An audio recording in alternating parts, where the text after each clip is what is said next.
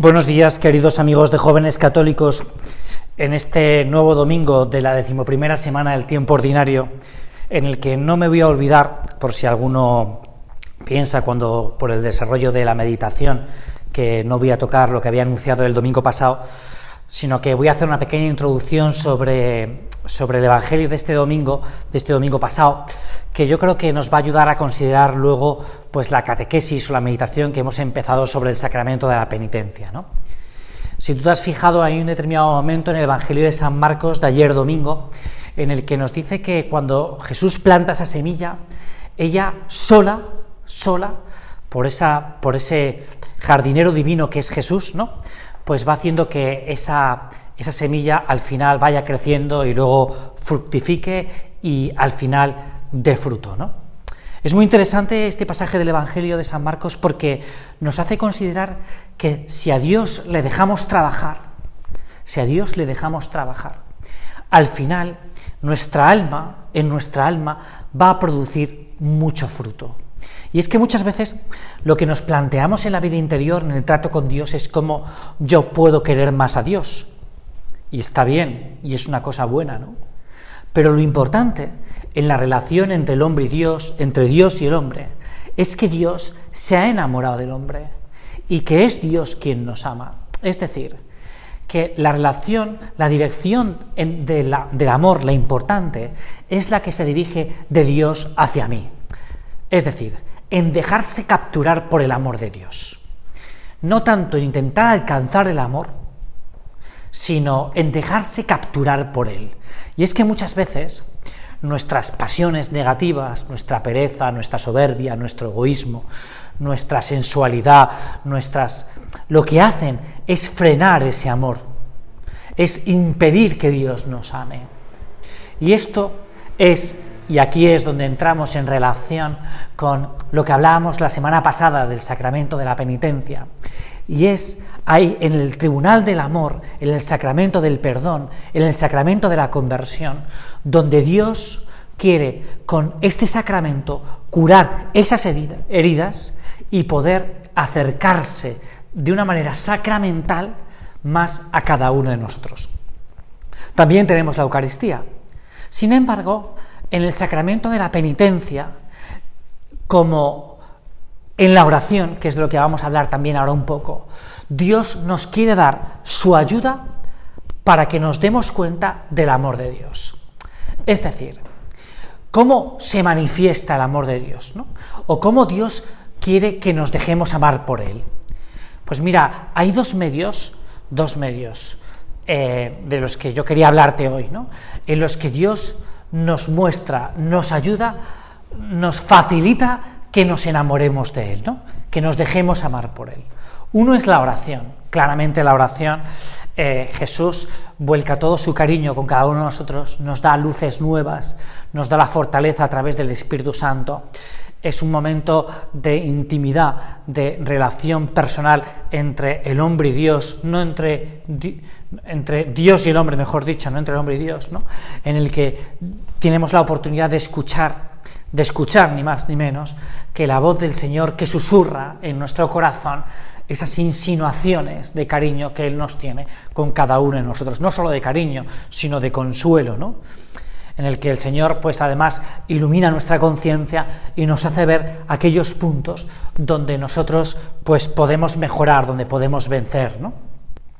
Pero es que, y aquí es donde eh, conectamos, ¿no?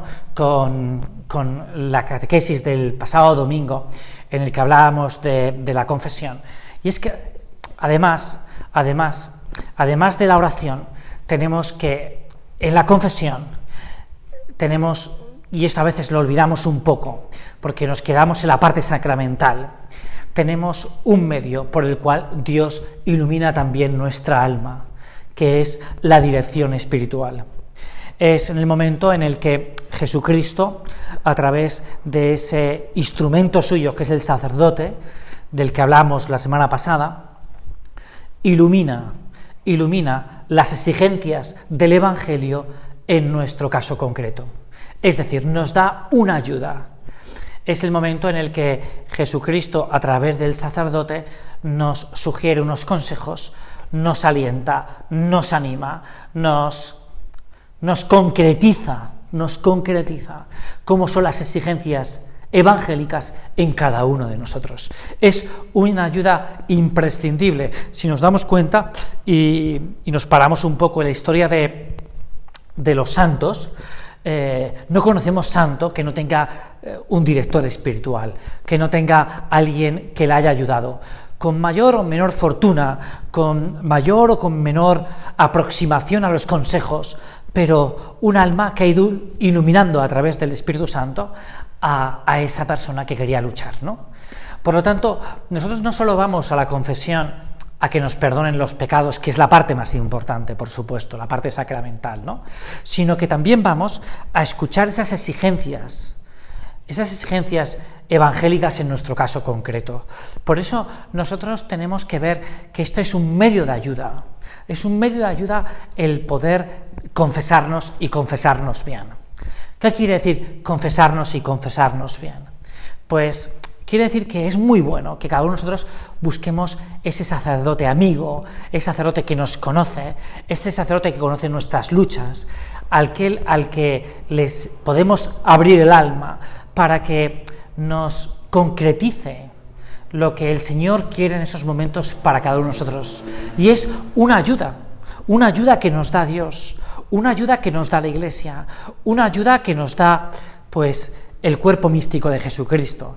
Quiere decir, la dirección espiritual es un medio más.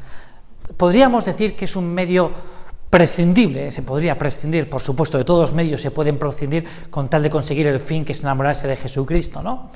Pero se ha visto con el paso de los siglos que es, que es un medio casi imprescindible para alcanzar la santidad. Por lo tanto, yo te aconsejo que te pares un poco aquí, es decir, ¿cómo va mi dirección espiritual? ¿Cómo voy yo al sacramento de la penitencia? Lo que decíamos anteriormente, búscate ese sacerdote amigo que te conoce y te puede concretizar esas exigencias bautismales. Esa persona no quiere en esos momentos ser un estorbo, sino una ayuda de la gracia. Y esto también es muy importante.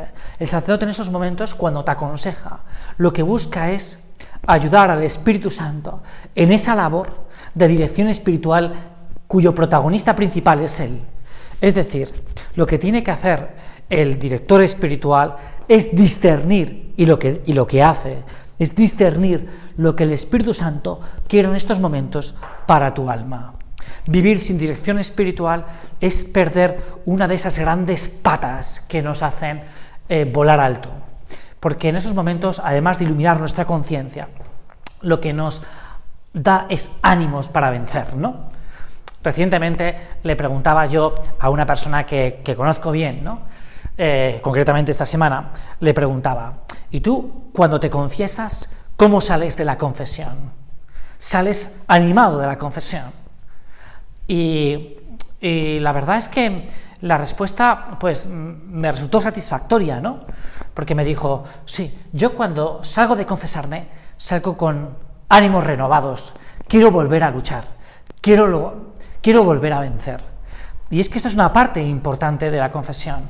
Es decir, Jesucristo nos da la gracia, nos da la fortaleza y nos da el consejo, que son dones del Espíritu Santo, no podemos olvidar. Por lo tanto, no podemos ver el sacramento de la penitencia solo como ir a desembuchar una serie de pecados y a cumplir una, penitencia que nos viene impuesta por el confesor. Eso, como decíamos anteriormente, es importante, pero si queremos que esa semilla que Dios pues ha, ha sembrado en nuestra alma, en nuestra vida, fructifique, nos encontremos con el amor de Dios, le busquemos, y hay ese encuentro entre Cristo y nosotros, es muy importante escuchar sus consejos, que es verdad, que vienen a través de la oración, pero vienen también a través de la dirección espiritual. Es decir, la dirección espiritual no es un medio más, no es como si rezáramos el rosario, un hábito de piedad, ¿no? que es una cosa muy buena, una cosa muy buena. O como si hiciéramos, no sé, si fuéramos a ver al Sagrario a Jesús, es una cosa muy buena, sino que la dirección espiritual es un medio querido por Dios para que se concreticen las exigencias bautismales en nuestro caso concreto. Por lo tanto, vamos a dejarnos ayudar. Vamos a dejarnos querer por Dios, en definitiva, que es de lo que salía al principio de esta pequeña meditación. Déjate querer por Dios, déjate ayudar. Y es que cuides dos cosas muy pequeñas. También ahora que muchos empezáis vuestra, vuestro, vuestro periodo de veraneo, ¿no? Que es la oración y la dirección espiritual. Si tuvieses que sacar un principio, si estuviéramos en el mes de septiembre, dentro de dos meses después de haber veraneado aquí en España, ¿no? y tuviésemos que, decir, ¿qué dos propósitos puedo sacar este año ¿no? para, mi vida espiritual, para mi, para mi trato con Dios? ¿no?